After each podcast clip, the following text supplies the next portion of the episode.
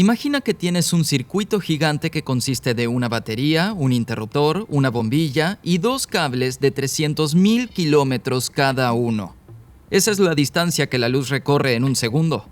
Cubrirían la mitad de la distancia a la luna ida y vuelta para conectarse a la bombilla que está a un metro. La pregunta es, luego de apagar el interruptor, ¿cuánto tardará la bombilla en prenderse? ¿Medio segundo? ¿Un segundo? ¿Dos segundos? ¿Uno sobre c segundos? ¿O ninguna de esas? Debes dar por sentado algunas cosas que lo simplifican, como que los cables no deben tener resistencia, o esto no funcionaría, y que la bombilla se enciende en el instante en el que la atraviesa la corriente. Pero quiero que te comprometas con una respuesta y la pongas en los comentarios para que no puedas decir, sí sabía que esa era la respuesta cuando te la diga más adelante. Esta pregunta se relaciona con cómo la energía eléctrica llega de la central eléctrica a tu casa. A diferencia de una batería, la electricidad en la red llega en forma de corriente alterna, o sea, lo que significa que los electrones en los cables se mueven hacia adelante y atrás, nunca van a ninguna parte. Así que si las cargas no vienen de la central a tu casa, ¿cómo llega la energía eléctrica hasta tu casa? Cuando daba clases sobre esto, solía decir que los cables son como este tubo plástico flexible y que los electrones dentro son como esta cadena. Lo que hace la central eléctrica es empujar y tirar de los electrones ida y vuelta 60 veces por segundo. En tu casa puedes enchufar algo como una tostadora, lo que significa que permites que los electrones pasen por ella. Así que cuando la central empuja y tira de los electrones, estos encuentran resistencia en la tostadora y disipan su energía como calor y puedes tostar tu pan. Esto es muy genial, hace fácil verlo y creo que mis alumnos lo entendieron. Pero hay un problema, es incorrecto. En primer lugar, no hay un cable continuo que vaya directamente desde la central de energía hasta tu casa. No, hay brechas físicas, hay quiebres en la línea como en los transformadores, donde hay una bobina de cable de un lado y otra bobina del otro lado, y así los electrones no pueden fluir de una a la otra.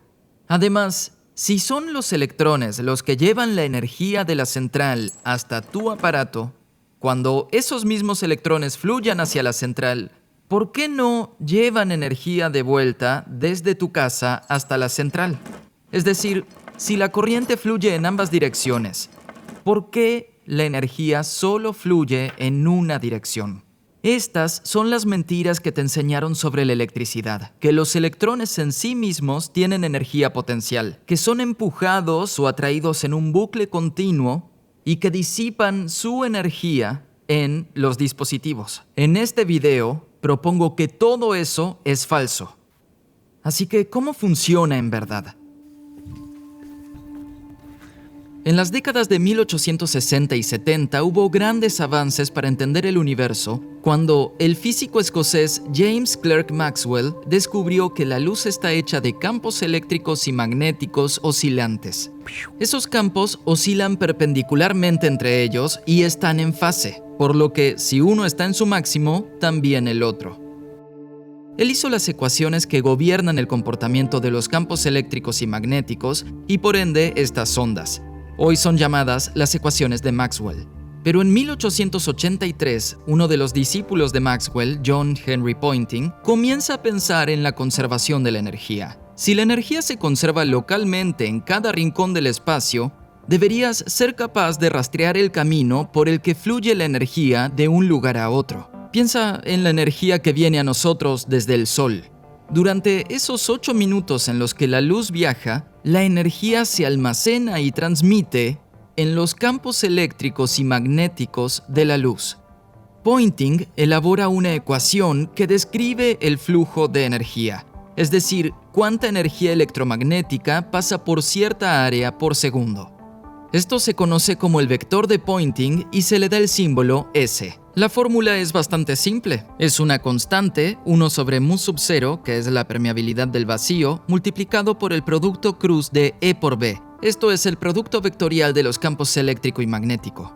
El producto cruzado es una forma particular de multiplicar dos vectores entre sí. donde multiplica sus magnitudes perpendiculares y para hallar la dirección pones los dedos en la dirección del primer vector, en este caso es el campo eléctrico, y los curvas en la dirección del segundo vector, los campos magnéticos, y tu pulgar apunta en la dirección del vector resultante, el flujo de energía. Lo que esto nos demuestra sobre la luz es que la energía fluye perpendicularmente a los campos magnéticos y eléctricos, y es en la misma dirección en la que viaja la luz, lo que tiene mucho sentido. La luz lleva energía desde su fuente hasta su destino. Pero la clave es esta. La ecuación de Poynting no solo funciona para la luz, funciona cada vez que coinciden campos eléctricos y magnéticos. Siempre que haya campos eléctricos y magnéticos juntos, hay un flujo de energía y puedes calcularlo usando el vector de Poynting. Para ilustrar esto, veamos un circuito simple con una batería y una bombilla. La batería en sí misma tiene un campo eléctrico, pero como las cargas no se mueven, no hay campo magnético, por lo que la batería no pierde energía. Cuando la batería se conecta al circuito, su campo eléctrico se extiende por ese circuito a la velocidad de la luz. Este campo eléctrico empuja electrones, que se acumulan en algunas superficies de los conductores, generándoles cargas negativas y se reducen en otras, dejando esas superficies con carga positiva. Estas cargas en las superficies crean un pequeño campo eléctrico dentro de los cables, causando que los electrones viajen preferentemente en una dirección. La velocidad en que viajan es muy lenta, alrededor de una décima de milímetro por segundo. Pero esto es la corriente. Bueno, la corriente convencional por definición fluye contraria al sentido de los electrones, pero les diré cómo ocurre esto. La carga en la superficie de los conductores también crea un campo eléctrico afuera de los cables, y la corriente dentro de los cables crea un campo magnético afuera de ellos. Ahora existe una combinación de campos eléctricos y magnéticos en el espacio alrededor del circuito. Según la teoría de Poynting, debería haber un flujo de energía, y podemos determinar la dirección de este flujo usando la regla de la mano derecha. Alrededor de la batería, el campo eléctrico está hacia abajo y el campo magnético hacia adentro de la pantalla, así que hallas que la energía fluye hacia afuera y a la derecha de la batería. De hecho, alrededor de la batería hallas que la energía es radial hacia afuera.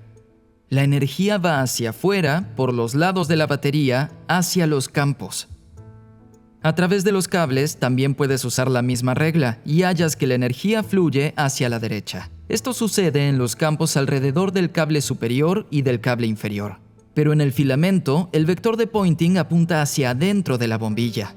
La bombilla está obteniendo energía del campo. Si haces el producto vectorial, hallas que la energía está llegando en todas direcciones hacia la bombilla. Toma muchos caminos desde la batería hasta la bombilla, pero en todos los casos la energía es transmitida por los campos eléctricos y magnéticos. La gente suele creer que bombeas electrones, que compras electrones o algo así, y están muy equivocados.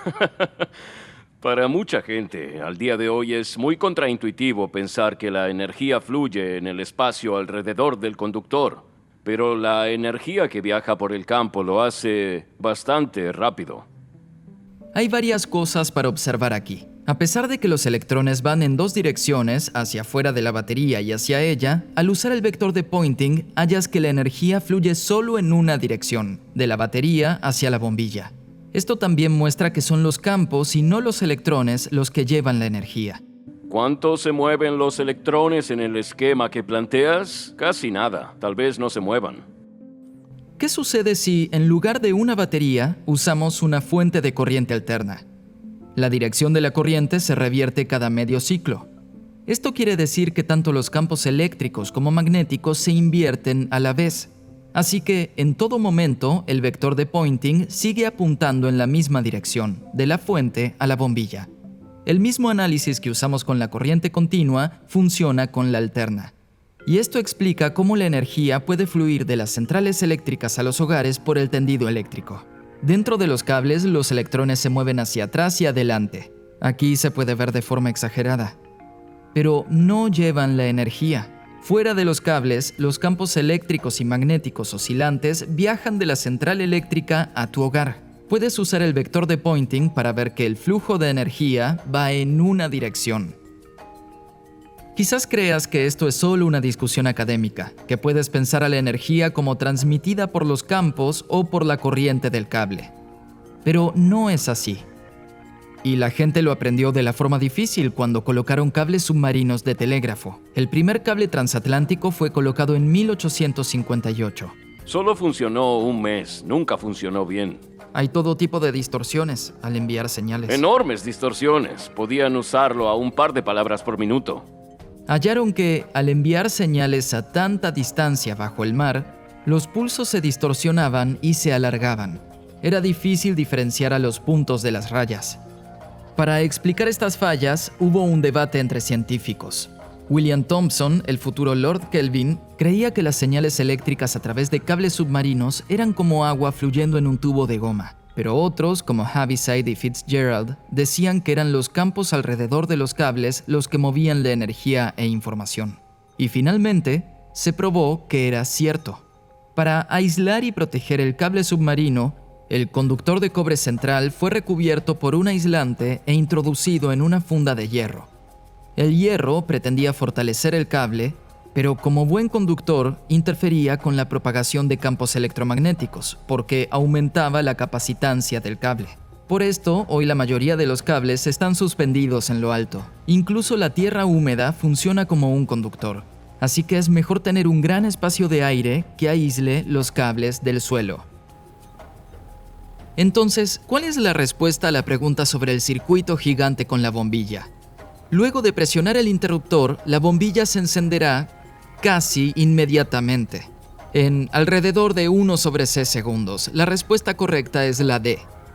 Creo que mucha gente imagina que el campo eléctrico necesita viajar de la batería a través del cable de un segundo luz de largo, por lo que debería tardar un segundo en encenderse. Pero lo que hemos aprendido es que lo que importa no es lo que sucede en los cables, es lo que pasa a su alrededor.